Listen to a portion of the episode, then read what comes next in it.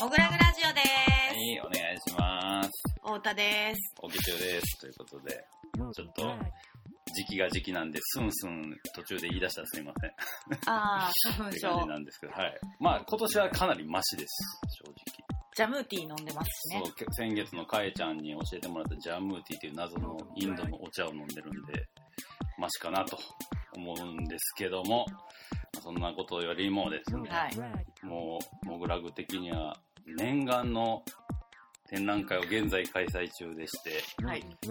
そのアーティストのインタビューを今から配信したいと思います。というわけで、今月のアーティストインタビューゲストは、元秀康さんです。よろしくお願いします。元秀康です。よろしくお願いします。いやー、ついに。いやいや、こちらもですよ。ずっとやらせてくださいっていう感じだったけど、ついに実現しましたね。ね嬉しいですわありがとうございます。そう、なんか、僕らがも最初に元さんと出会ったのが、マルセイユなんですよね。そうですね。ううんん。あれが2000 14年。2014年らしいんですよ。8年前ってことですね。そうですね、はいそうそうそう。あそこのね、まああの、マルセイユと瀬戸っていう2つの港町の美術館でやった超大規模な日本人アーティストのグループ展で現地でお会いして、はい。で、その時からね、なんか俺はもう、ちょっと昨日もう打ち上げでちょっと元さんに言ったんですけど、はい。あの時に元、俺もう普通にファンやったんで、元さん。うん。うわ、元さんや、みたいな 感じからの、元さんが俺の絵結構まじまじと見てくれて、えーめっちゃいいっすねって言ってくれたのがかなり嬉しかったんですよ、あれ。アートのことにあまり詳しくない時期だったんです、僕が。ああ、えーうそれで、はい、うん、そこにあの展示されていたあの日本人アーティストの絵っていうのを、はいはいはいほとんど初めてなくらいはいはいはいはい。の体験で、はいはいはい。であのあれですよね奥中さん途中からいらしたじゃないですかそうですね。うんで、うんあの僕その前からあのその絵を見ていて、はいはいはいい絵だなと思ってたらあこの人なのかっていうような感じでしたはい。いね。やー、嬉しい。超嬉しい。とというわけですよね。うんそうもう僕らはもうそ、そ、その直後に、今のこの御徒町に引っ越してきて、ええで、その時に、まあちょっとギャラリーとしてもちゃんと形になったんで、ちょっと元さんに一回どうですかってお、超昔にお願いして、その時はタイミングが悪かったんですけど、うん今回3年前とかですかね。コロナちょっと前ですかねそうですよね誰かの展覧会を見に来て、うん。えーでフランス以来ですってねみたいな感じ。メールでやり取りしてたけど、あはいはいはいみたいな話からやりませんか？やりましょうかってなった。んで、もう本当にもう念願のです。うんというわけで、ちょっともう今からその元さんにいろいろお話聞きたいと思うんですけど、まずはちょっと元さんのプロフィールをはい読みたいと思います。お願いします。えー1969年、京都生まれ、イラストレーター、漫画家、えー7インチレコードレーベル、ライオンレコード主催、えー著書にミュージックブック、元秀康音楽イラストレーション集、P バインから。これ今、あの展示会場でも、モグラグでも販売してる本です。と、レコスケくん、ミュージックマガジンから。そして、揚げ物ブルース、えー秋書房から。えーワイルドマウンテン小学館から。そして、楽しい人生完全版セーリン工芸社からなどがあるというはい感じで。そうですね。プロフィールはもう著書で埋めるという 一番手抜きなんですけどそこから何も読め取れないというプロフィールですいません。いやいやいやいや。ただでも今回のあれなんですよ。この展示のタイトルが、はい。えーリーセントショー。で、サブタイトルが元秀康の近況展ってことで、はい。その元さんがね、この1年間、こう、あの、DM の裏にも、あの、元さんの文章あるんですけど、これもよ読みますか？あはいじゃああのうんあの読んでください ちょっと長いかもしれないですけどねそうで、まあでも今日はちょっとこれをうん、このテーマでいきたいなと思うんですけど、まあ元さんがこの展覧会、今回の展覧会に寄せてくれた文章です。えーリーセントショー元秀康の近況展について、えー昨年5月、長年親しんだアクリル絵の具から油絵の具に画材を切り替えました。このコロナ禍に普段ならやらない冒険をしてみようと思ったのです。え図書館で借りた油絵教本を片手に2ヶ月ほど修行を重ね、画材が手に馴染んできた夏以降からクライアントワークも含めた僕のほぼ全ての作品がオイルオンキャンバスになりました。えーリーセントショー元秀康の近況展では最後のアクリル画から修行期の油絵修作、えーなんとか描けるようになった油絵の編成がご覧いただけます。これが僕の近況です。ぜひご覧くださいということで、はい。油絵ですよ。そうなんですよね。沖中さんと仲良くなったのも、はいはい。あの、まあ、久しぶりに、もぐらぐさんに来てう、ん。で、お互いアクリル絵の具でずっと頑張ってきたうんアーティストとして、はいはい。油なんかに負けないよね。これから、あの、アクリルをもっと盛り上げようねってことで、あ仲良くなってたんですよね。その直後に僕が油絵に行ってしまってすいませんっていう感じですですけど、なんか、俺の制作を見ててうん、沖中さんもそっちに興味があるみたいな。いや、そうなんですよ とはいえ僕も、そう、絵描きとして、うんあの、まあ、これ結構あるあるかもわかんないですけど、昔、6年ぐらい前にうん油絵を買ってチャレンジしてみようとしたことがあったんですけど、はい。あまりにも勝手が違いすぎて、ちょっとこれ、無理かもみたいな感じにはなってたんですけあど、一回やってんですねうん。まあ、俺と同じ。俺も高校の時やってるんですけど、うんで、なんか、やっぱ画材の一個やし、油絵って言ったらもう結構、なんつうんですか、まあ、伝統的でもあるし、うん。だけどやっぱり今まで僕らが使ってたアクリルとは全然違うので、うん。そのうちやりたいなぐらいには思ってました、常に。ああもう僕はそのうちどころか、うん。もういつかやりたいなっていうような感覚で、あのあアクリルを始めてるんですよ。ね。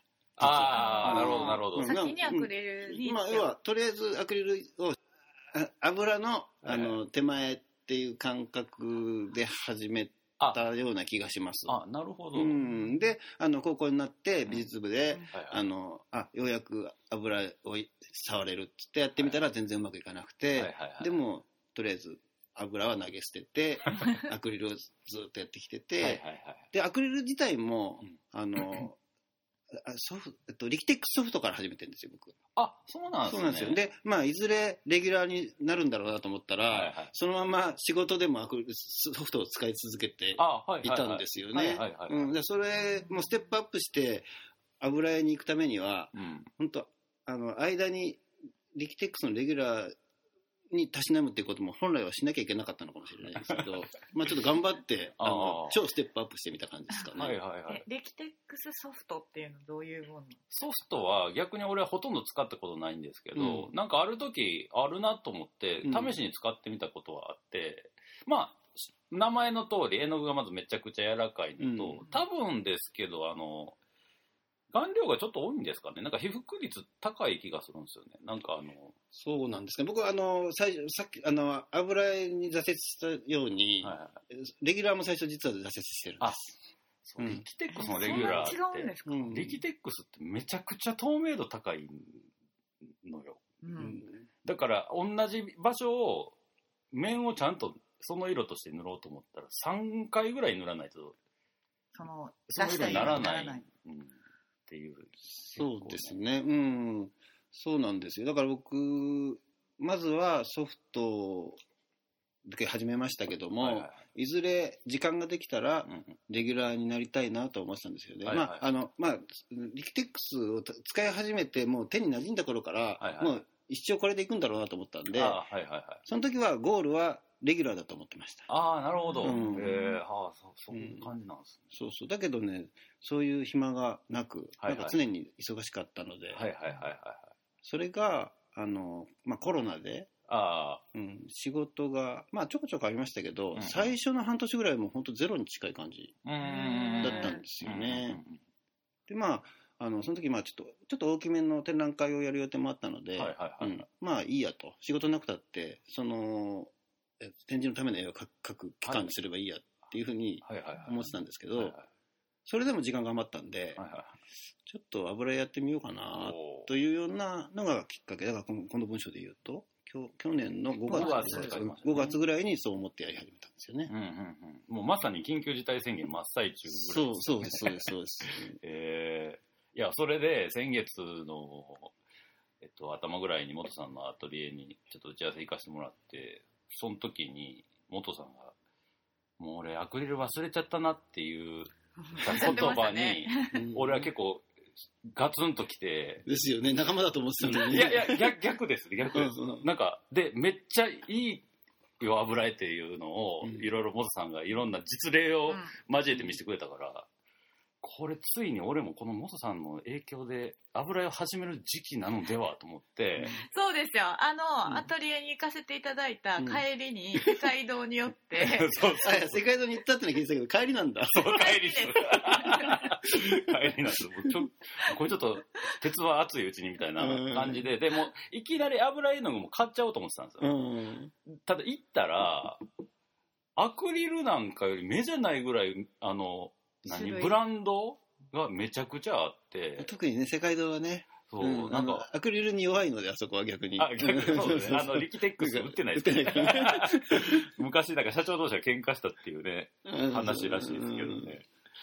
なんかそう、だから、なんかどれ、どれ使ったらいいんやろってなって、うん。で、最初、僕アクリル絵の具を最初に触ったのって予備校の時やったんですけど、その時最初、あの、ホルベインで入ったんですね。ホルベインのアクリルアクリ絵の具アクリラ。アクリラですかね。うんうんで、まあやっぱ最初ホルベインかなと思いながらも、なんかこう、ちょっといきなりこれで揃えるには、ちょっと情報が足らんぞと思って、一旦筆だけ買って帰ったんですよ。あの絵は。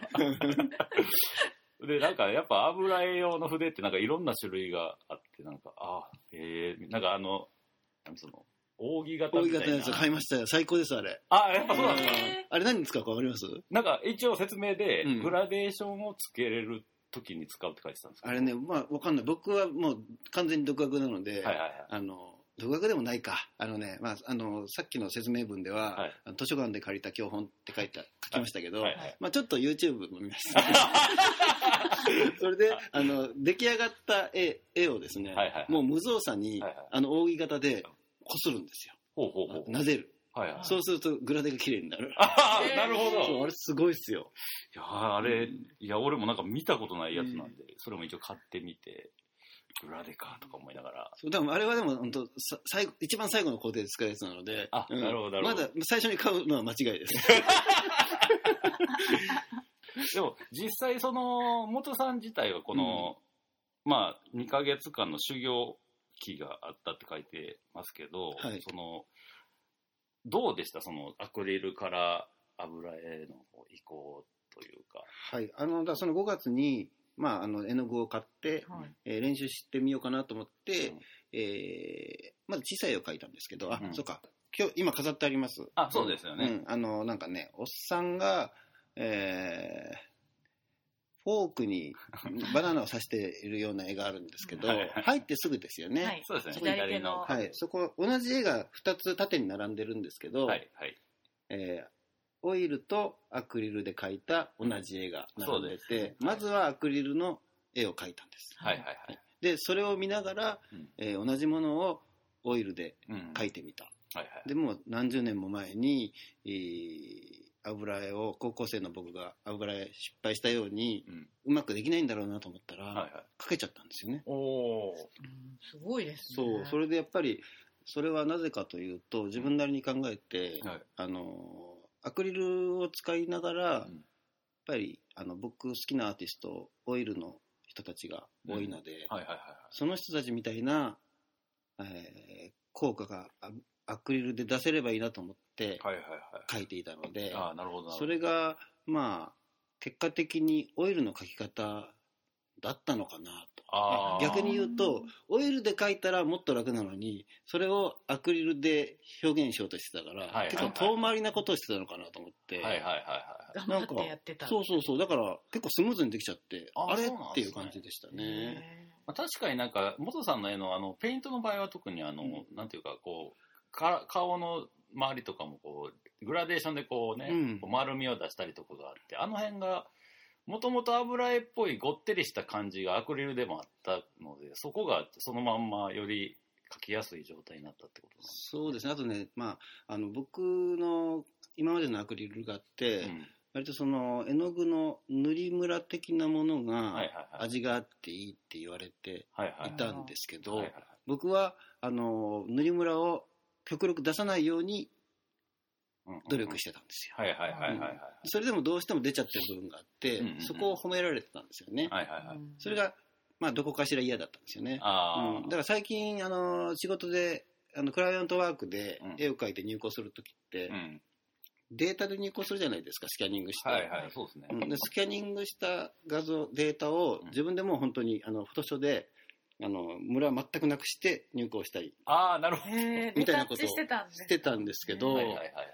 油絵もやっぱり、えーえーアクリルよりは、うん。あの滑らかなグラデーションになりますけど、うんうんうんうん。ある程度やっぱりえーあ一生懸命塗ればグラでなくあのムラなくなるのかもしれないですけど、はいはいはい。僕なんかがやると、まあ、初心者なのではい塗りムラ出ちゃうんですよ。はいはいはいはい。でその塗りムラがあのアクリルと違ってはい。いいんですよ、う んそうだからあの第三者に褒められて、うん。僕が気に食わなかった部分が、はいはいは油絵ではしっかり絵のいい絵の効果になっていて。い。いやーそうなんですよ。そうそうそう。あだからそこがやっぱりアクリルと油絵の違いなんだなと思いましたね、なんか実際改めて今回の展示見ても、なんかね、こちょっと悔しいんですけど、油絵だと絵画的になるというか、それこそ、あの何、空を塗るときに結構筆跡が残ってるんですけど、うん。それがなんかあの、え、これゴッホじゃねみたいな。あれはだからあの村はうん。あのアクリルの時は必死に消さなきゃいけなかった。ものなんですけど、うん。今はある程度残残って残しておきたいはいはいはい。ものなんですよね、はいはい。だから楽ですよね逆に言えばで、俺、むしろちょっとお聞きしたかったのは、はい逆になんか、エッジを効かすのむずいんかなって思ってみたりしてたんですけど、そんなこともないエッですか？ジを効かすのは難しいですね。やっぱそうなんですよ。うん。まあ筆もあるのかな？すごい細い筆を使えばいいのかもしれないですけど、はいはいはい。なんだろうな。だ誰誰か教えてくんないですかね？と,、うん、とにかく今一番、ね、あのまああの正直な話すると、はいはいはい。あの定規が使えないっていうのが一番困ってるところああ、なるほど。で、うん。はいはい。僕のアクリル画って、えー今飾っていただいてる絵で定規一番使ってるのは何だろうな。うん。まああのでうん。いくつかあるんですけど。なんかあの、あれですよね、街あ中そうだ、とか、うん、あのカーネーションのジャケットで描いた「夜の煙突」っていうジャケット7インチのジャケットで描いた、はいはい。あの街並み住居を俯瞰、うんうん夜の住居を俯瞰で見た。構図の絵があるんですけど、うんあんなのもうバリバリに定規使って、はいはいはい。からえー、と溝菱定規で描いてるんですけど、はいはいはいあれは絵の具がすぐ乾くはい。うんうん。アクリルでしかできない。そうですよね。油って乾かないじゃないですか、うんねえ。うん。定規置いたらどうなるんですか？えらいことになりますね。そう。であのそうなんですよねで乾かして定規を置いて線引くことできるんですけど、はいはいはい。一方向で済むわけじゃないじゃないですか、はいはいはい。うんはいはい、次また交差したその線と交差したあ線が引きたい時とかって。また23丁置かなきゃいけないんですよ、ああ、なるほど。うんこれ多分でもね油絵を相当たしなんでる人から見たらすごい初心初心者のバカな話をしてるって思われちゃうと 困るんですけど困るっていうかそうなんだと思うんですけどどうなんだろうなと。だから今あの、まあ、最近あのこなれてきた油絵ですっていうふうに、はいはい。あの言って、はい。あのお見せしている壁がうん。最初ねあのモグラグさん入ってあのうん。向かって右手のはい。壁なんですけど、はいはい。そこはもうあの背景全部草原です。建物とかも定規がないと描けないものは今描けないので、はいはいはいはい。いやでもなんかその見てて、うん。多分そうなんかなと思ったんですよ。要はそのうん。背景とキャラクターの輪郭の境界とかが、うん。ただでもそれもまあ言ったらこう絵画的になんかまあもちろんエッジ立って見見えるし、その色が全く違うんで、うん。かつその厳密なエッジじゃない方がやっぱちょっとやらかさ出る感じもあるなと思って。そうだと思います。で、あの、やっぱり、あの、それの方が、まあ、さっき、お口で言われたような、絵画的なものになると思うんですけど、そうなんですよね。うん。で僕がでも、その、アクリルをやりながら、はいあの、油絵っぽく、えー見せたいなと思ってたはいはい。ことを、今、油絵の具で、はいあの、すべてカバーしてできてるんですけど、はい。はいはい。その、定規を使ってうん、エッジの効いた建物なりをうんうんうん。描いていた表現はうん、捨てなきゃいけないんですよね。いや、多分、うんあれだと思います。やり方がありますあるんですかねききっと。わかんないですけど。だから割と僕は今あのアアクリルを描きながら、うんあの無意識に油絵の練習をしてた部分がうん全てあの生かされたはいはいはい。あの油絵を描いているなるほど、なるほど。んですけれど、はいはいそのやっぱり定規問題だけは 今難しいところですよね今だから本当30年ぐらいアクリルでやってたんですけど、はいはいはい。それを一旦捨てるっていううんかなりの冒険をすることになりそうですね。そうですうんね。だけど、あれじゃないですか。でも、あの、70年代のミニマルアートとか、うんほとんど直線とかですけど、あれ油絵ですからね、多分、メディア自体は。そうですよね。だからうん、やり方あると思うんですけどね。うん、まあ、うん、あの、そうですね。あの、単純なことならいいんですけど、ああ、まあ、そっか。例えばね、電車の網棚みたいなことになってくると、俺もあれ定規でやりたいな レンガとかね。うんうん確かにそうっすよね。まあ大体海外の油絵ってでかいの多いんで、ああですね。でかいのには向いてる画材だと思うんですよそうですね。あ、でもそれもありますね。うん。なんかね、うーんと、数年前、コロナの入る1年ぐらい前からう、ん。ちょっとアートに興味が出てきて、はいはいだったら大きな絵だなっていう気持ちにもなっておりまして。アクリルだと作品のサイズの限界が僕にはあったんですよ。うんさんどうですか？あのいくらでもでかい絵描けますアクリルで。あの、描けると思うんですけど、実際55ぐらいまでは描いたことあるんですけど、うんただ、あれなんですよ。結局、アクリル絵の具って乾くんが早いので、うんでかい画面になればなるほど、部分ずつ仕上げていく形にしか無理なんですよで。すよね。だから全体的にちょっとずつ調子を合わせていくみたいな描き方が実質無理なんで、絶対無理ですよね。そう、だから結局、だからちっちゃい絵の集合みたいな絵になっあちゃう。一緒だ。僕も何回か人生で3、4回、はいあの大きな絵を描かなきゃいけない、仕事なりがあるんですけど、はいそれはもうあの僕のキャラクターがいっぱいいるああの全員集合絵ばっかりなんですよ、そうなん、わかります。すげえわかる。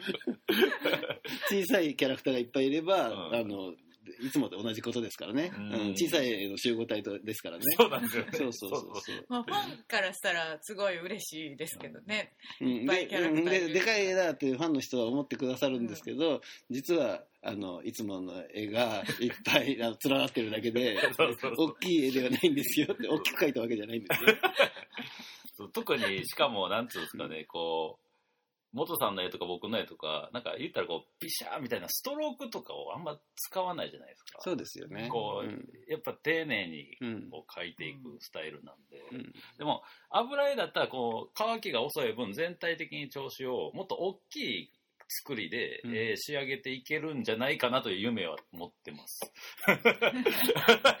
希望的な。うんじゃあ、105サイズとか。ね、だからあの僕今回飾っていただいてるやつ、入ってすぐ手前にある、んなんかあの子供が3体連なったような絵があるんですけど、はいはいはい。あれまあそんなに大きい絵ではないのかもしれない僕の中では結構大きな絵ですはいよねはいはいはいしかもあの一人めちゃめちゃででかい画面全体にドーンといるようなやつがいるじゃないですあ、かいますね。あれもしかしたら今まで描いた僕のその人物画の中でうん一番大きいかもしれないですね、ああ、なるほど、なるほど。うんはいはいはい。あんなの絶対アクリルじゃできないですからね。そうですね。うんあ、わかんない。できる人はできるかもしれないですけど、僕の書き方では無理なんです。はいはいはい。うんあのそうですね。だから結構ベタが広いってことです、そうですよね。うんそれがやっぱアクリル、まあ、作風にもよるかもしれないですけど、うん確かにアクリルだとちょっと、なんかやっちゃいそうですよね。なんかちょっと怖くなってやっちゃいそうな気はします。そうそうそうそう。だからそれこそ、あの、元さんとも仲いい、小田尾ちゃんあが、モグラグで油彩って、今んとこ小田尾ちゃんと野々上くんと、塚あと塚本さんの3人しかいないんですよ。うんで、まあ、全員作風はもちろん違うんですけど、まあ、あの、直近で言うと、小田尾ちゃんがやっぱり全部油絵うんで、しかもなんか、あの、まあ、大学で学んでたってのもあるんですけど、やっぱりめちゃくちゃ達者じゃないですか。で、今回、あの、うん卒生がこの春にあったんですけど、は多分、キャリア一番最大のサイズ書いたんですよね、あの人。油絵で。ね、なんかそんなこと言ってましたね。うんうん。でもなんかあの、あまりにもでかすぎて、うん唇の辺とかを書いてると、私今何書いてるか分からへんくなったみたいなこと言ってましたけどでかすぎてパーツが。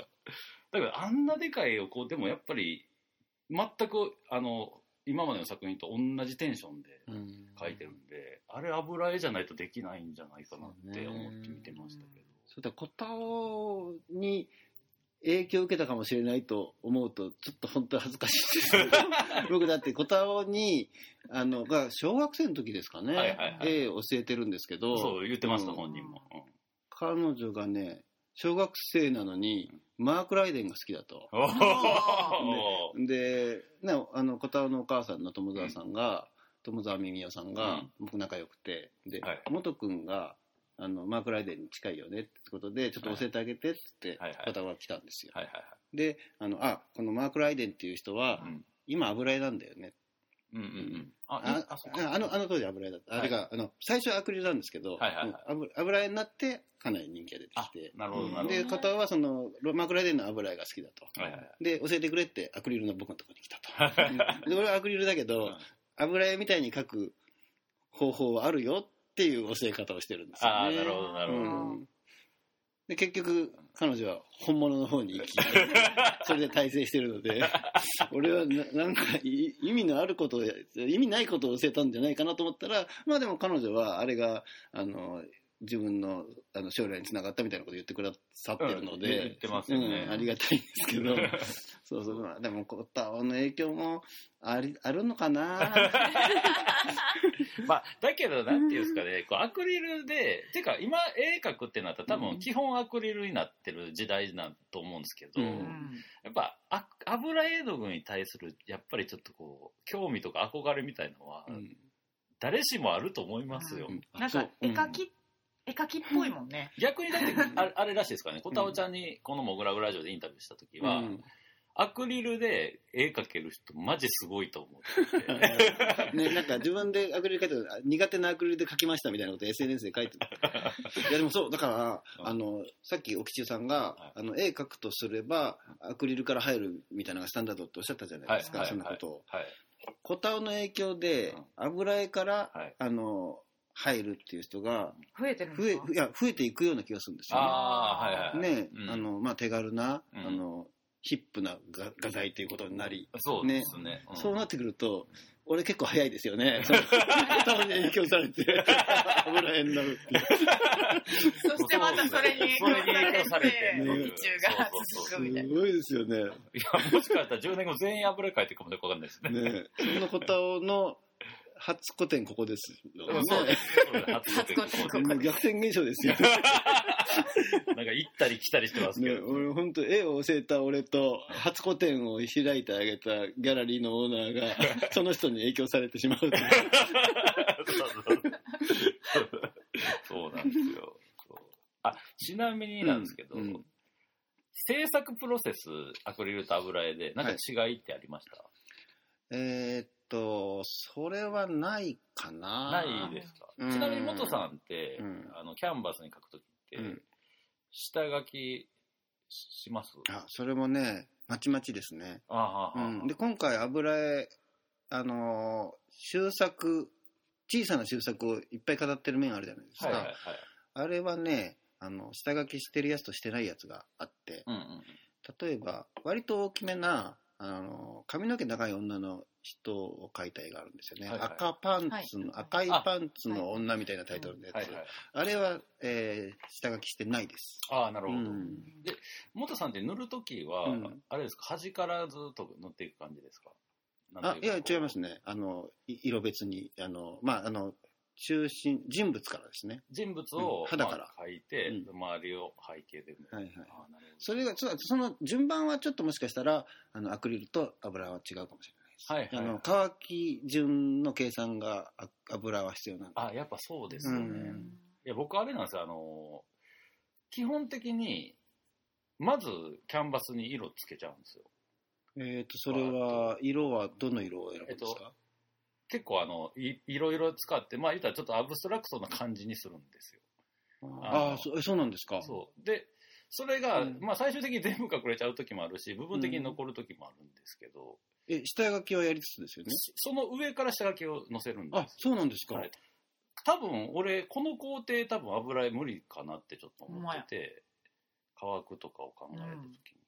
まあちょっとまあこの辺、まあ僕、まだイメイメトレなんで、しかも自分の話別にこんな長くしてもしゃあないですけど。いやいやいや、ちょっと興味ある。じゃあ、えっと、ごめんなさい。じゃあ、アクリルの今の奥地さんの書き方の話、ちょっと聞いていいですか、はいその、アブストラクト的に、はいわーっと、その、いろんな、サイケデリックな色な感じになるんですかね？まあまあそうですね、うんなんかをまあ、あの、と飛ばしたり、ね、あの、要は仕上がり、奥中さんのあのカラフルな仕上がりがもう下下地で割と表現されししてから書く。全然すあああいうとこというよりも、うん。もっと何もない状要は真っ白のキャンバスにうん。いきなり描くのがなんかできないんでなんかもなんか適当に色がついてる状態から始めたい感じなんで。すそれはでも自分がやんなきゃいけない。そその、いろんな色がついてるキャンバスが売ってて、それじゃダメなんですか？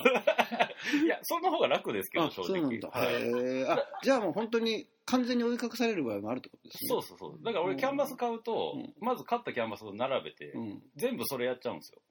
何描くか決まってない段階あでもうじゃあ俺が、ま、なま、何か、ま、なんかやんなきゃいけないけど、なんか作業しなきゃいけないなと思ってジェストを塗ると同じ感覚ですか？あそうです。かね、その下にジェストはあるんですか？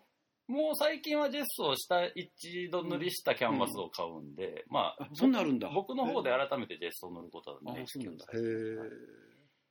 でそれをまあストックしといてうん。でまあその上に書くんですけどまあそれこそアクリルって透明度が高いんで例えばなんかそういう柄みたいな状態の上に赤とか塗っても赤なんですけどちょっと下のそういうなんか模様みたいなのが残ったりとかをまあ質感として使うという書き方をしてるんですよアクリルの場合だと。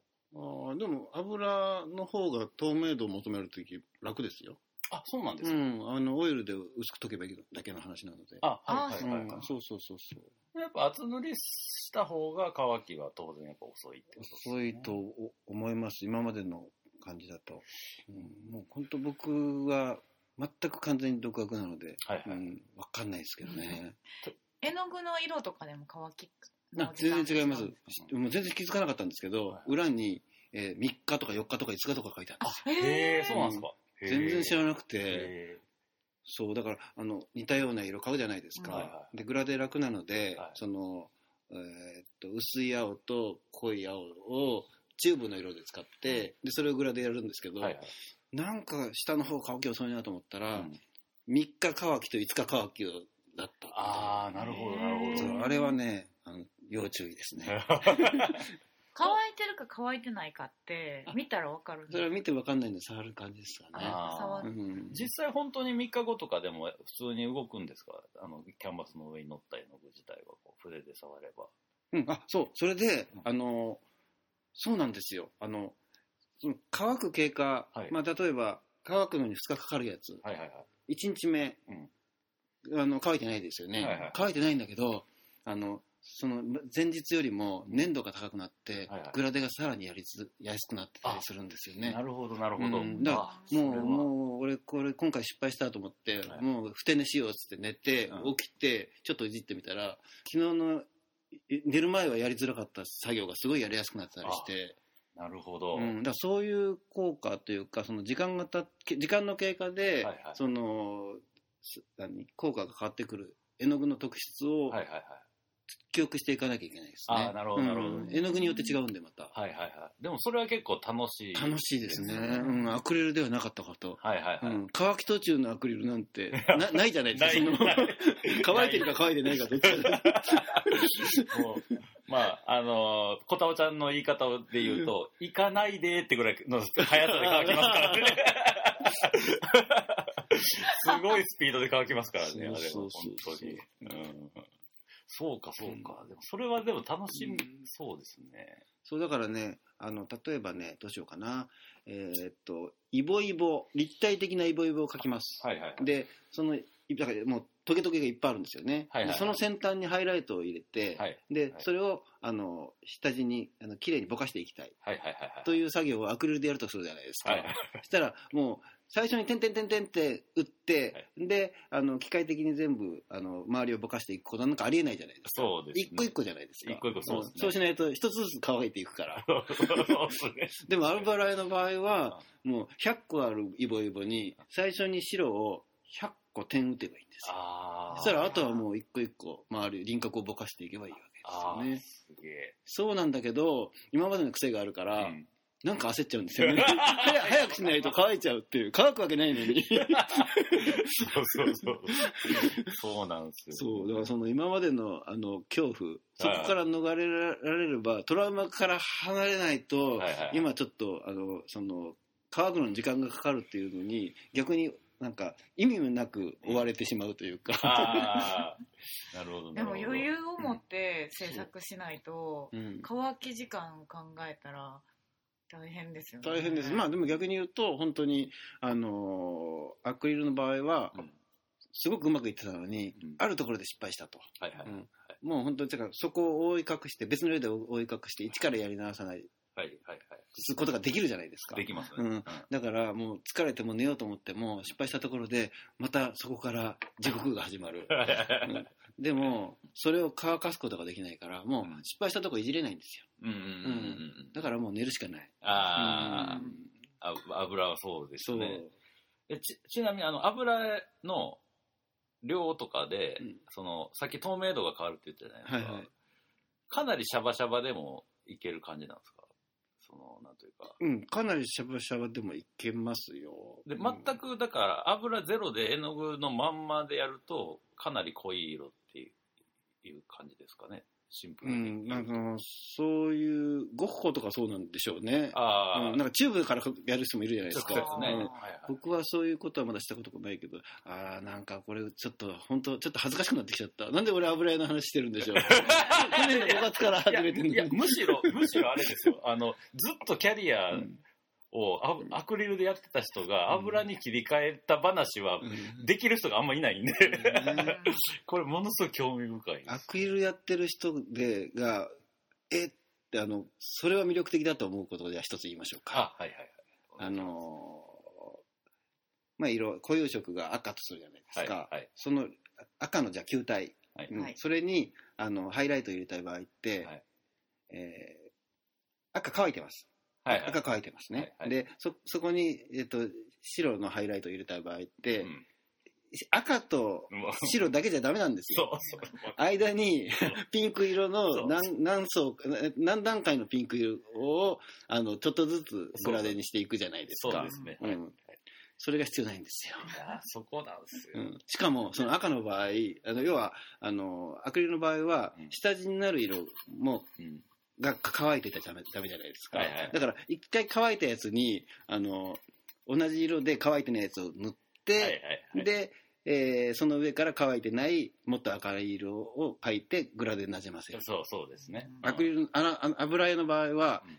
乾いてるの赤の上にえーっとね油を塗る、ああはい、うん、であのぬ油で濡らした状態の乾いた赤になりますよね。はいはいはい。そこにあ。白を置いてあのただただその油に溶かせば、ああなるほど、えうん、あ赤い球体になるんですよ。なるほど、へそうかその外側に行くほど油で、要するに透明度が増すようにそうだから、うんあのアクリルの時に苦労して作っていた、はいはい。途中段階のピンク色っていうのは必要ないんですよ。いやーへ最高じゃないですか、うん。でそれでさっきの最後におあさっきの扇扇でこするんです。よ そしたらグラデ完全に綺麗なグラデはいはいはい。だからなんかね絵描くというよりかはえーっとねこ民芸品作ってるみたいな何なのかなそのあの器を磨くみたいな感じに近いものがある気がしますね。あーはいはいはい。うん。でも本来はきっとそっちの方がうん。ペイントなんでしょうね。あの、なんて感覚としては。だ要するにそのアクリル絵の具ってさっき元さんもおっしゃってたけど、その、うん結局色面で塗り分けるみたいな感じに、まあ、うん。少なからずなるんで、うんまあそうですよね、それの段階が細かくなっていったものが、うん。あの綺麗なグラデってことだと思うんですよね、そうですよね。アクリルの場合は。そう。だからまあ、水でシャバシャバにして乾くまでの一瞬の勝負でグラデーションを作ることは今までもああるんですけど、アクリルでも。ただそれはもう本当にもう完全に工程をバチって決めて、ここをそうするっていう風にして、みたいな感じなんで、うん。やっぱり、なんつうか、それ自体は、なんなんかやっぱ全体のこのパーツにそその時間集中するみたいなイメージなんで、うんうんうん。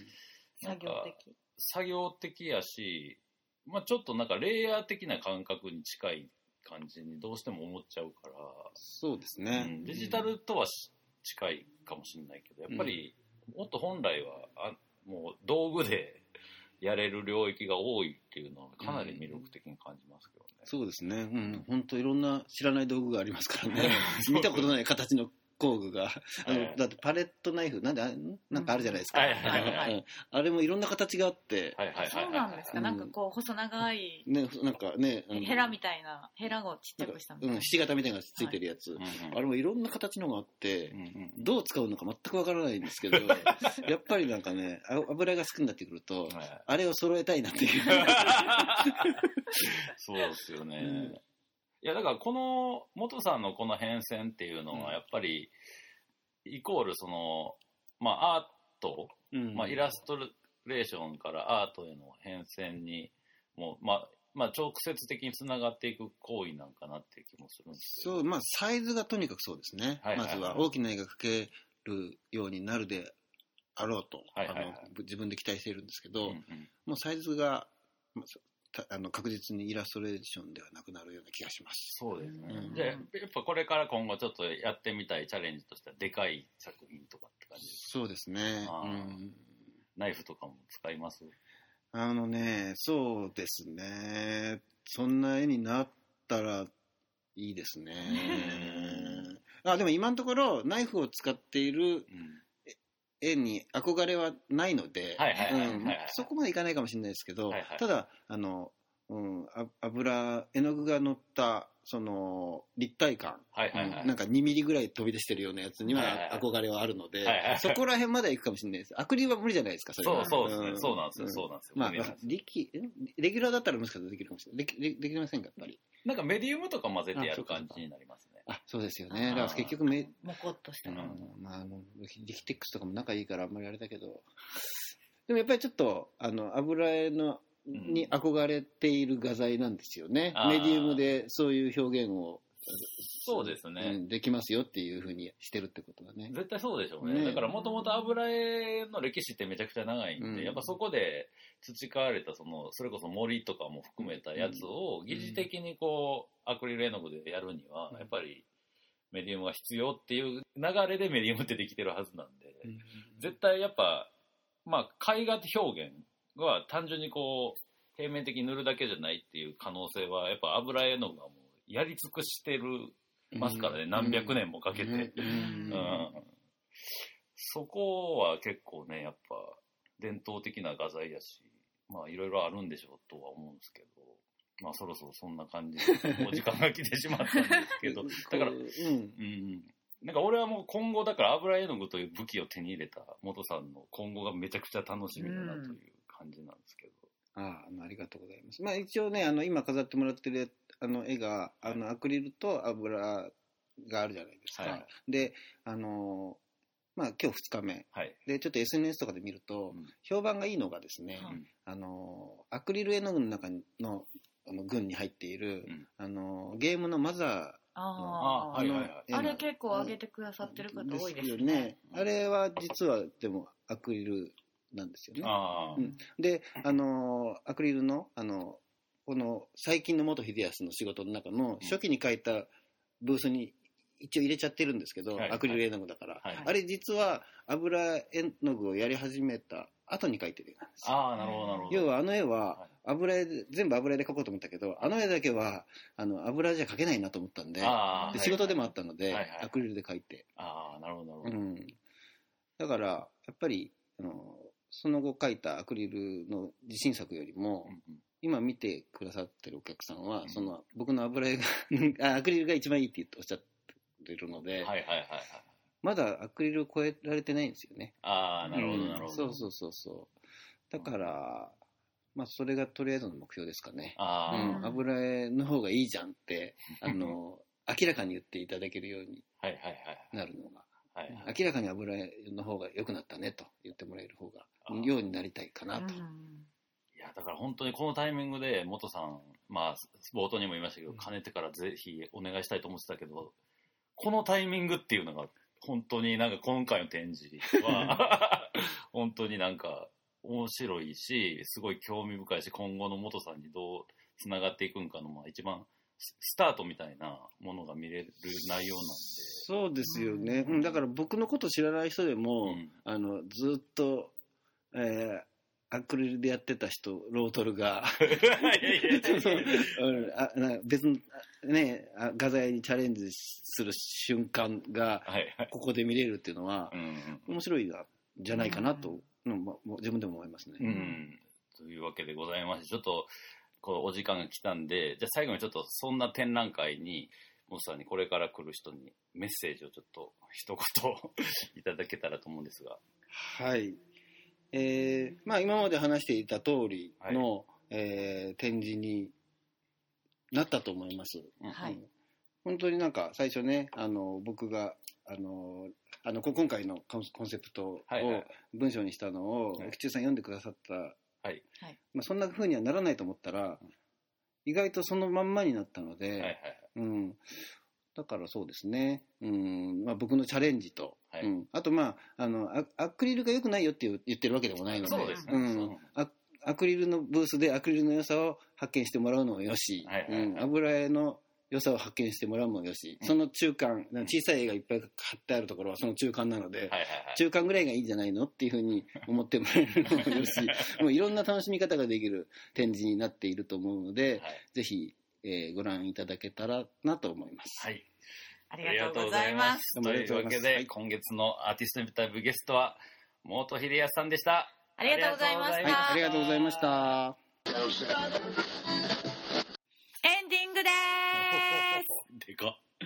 というわけで、太田さんの方から、この我らの念願でもありました、展覧会のインフォメーションをお願いします。はい。本秀康個展 Recent Show 本秀康の近況展を開催しております。はい。会期は3月27日日曜日までです。はい。オープンは13時から20時。月曜日が定休日となっております。はい。というわけでございまして、まあ、元さん、まあね、あの、多忙な方なんで、在労確定はないんですけど、まあ、週末はいてはる時が多いんじゃないかなって感じで、そうです多分ね。元さんの方から SNS とかで在労する時とか発信してくれるんじゃないかなとも思うんで、はい。もしお会いしたい方はその辺の情報をチェックしていただけたらなと思います。はい。まあもうとにかくあの、点数も50点近くありますから、ねうん、とんでもない見応えの展示になってますんで、あの、今日話したような、その画材の違いなんかも、あの、キャプションに表記してますからね。うん。そうですね。何で書いてあるかは分かるようになっているので、そう、ゆっくり、じっくりそうですねご覧。ください。元さんの、もともと好きだった方も、この展示で元さんを知った方も、この展覧会の持つ意味は結構でかいと思いますんで、うん。はい、ぜひ楽しんでいただけたらなと思います。というわけでございまして、モグラグラジオ、ボリューム422でした。ありがとうございました right.